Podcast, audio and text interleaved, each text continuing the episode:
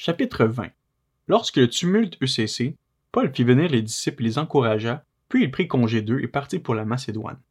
Il parcourut cette région en adressant de nombreuses paroles d'encouragement aux croyants et se rendit en Grèce où il séjourna trois mois. Il était sur le point d'embarquer pour la Syrie, mais comme les Juifs formaient un complot contre lui, il décida de repartir par la Macédoine. Il avait pour l'accompagner jusqu'en Asie Sopater de Bérée, fils de Pyrrhus, Aristarque et Secondus de Thessalonique, Gaius de Derbé, Timothée, ainsi que Tychique et Trophime originaires d'Asie. Ceux-ci prirent les devants et nous attendirent à Troas. De notre côté, après la fête des pains sans levain, nous avons embarqué à Philippe, et au bout de cinq jours, nous les avons rejoints à Troas où nous avons passé sept jours. Le dimanche, nous étions réunis pour rompre le pain. Comme il devait partir le lendemain, Paul s'entretenait avec les disciples et il a prolongé son discours jusqu'à minuit.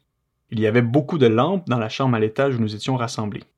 Or, un jeune homme du nom d'Éticus était assis sur le bord de la fenêtre. Il s'est profondément endormi pendant le long discours de Paul, et, entraîné par le sommeil, il est tombé du troisième étage.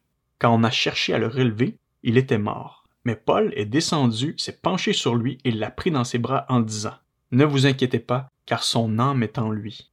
Ensuite, il est remonté, a rompu le pain et a mangé. Il a poursuivi ses entretiens jusqu'à l'aube, puis il est parti. Le jeune homme a été ramené vivant, à leur grande consolation.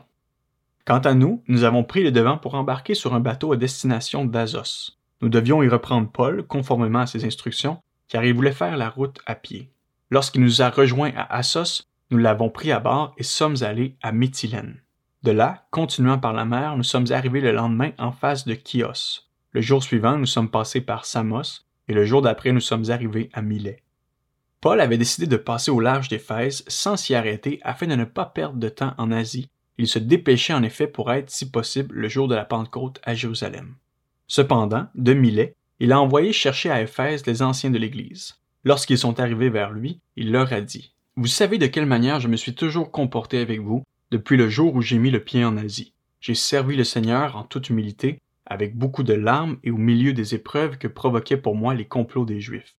Vous savez que, sans rien cacher, je vous ai annoncé et enseigné tout ce qui vous était utile en public et dans les maisons, en appelant les Juifs et les non-Juifs à changer d'attitude en se tournant vers Dieu et à croire en notre Seigneur Jésus-Christ. Et maintenant, voici que, lié par l'Esprit, je vais à Jérusalem sans savoir ce qui m'y arrivera. Je sais seulement que, de ville en ville, l'Esprit Saint m'avertit que des liens et des souffrances m'attendent. Mais je n'y attache aucune importance et je ne considère pas ma vie comme précieuse, pourvu que j'accomplisse avec joie ma course et le ministère que le Seigneur Jésus m'a confié, annoncer la bonne nouvelle de la grâce de Dieu. Désormais je le sais, vous ne verrez plus mon visage, vous tous au milieu de qui j'ai passé en prêchant le royaume de Dieu. C'est pourquoi je vous déclare aujourd'hui que je suis pur du sang de vous tous, car je vous ai annoncé tout le plan de Dieu sans rien en cacher. Faites donc bien attention à vous-même et à tout le troupeau dont le Saint-Esprit vous a confié la responsabilité. Prenez soin de l'Église de Dieu qu'il s'est acquise par son propre sang.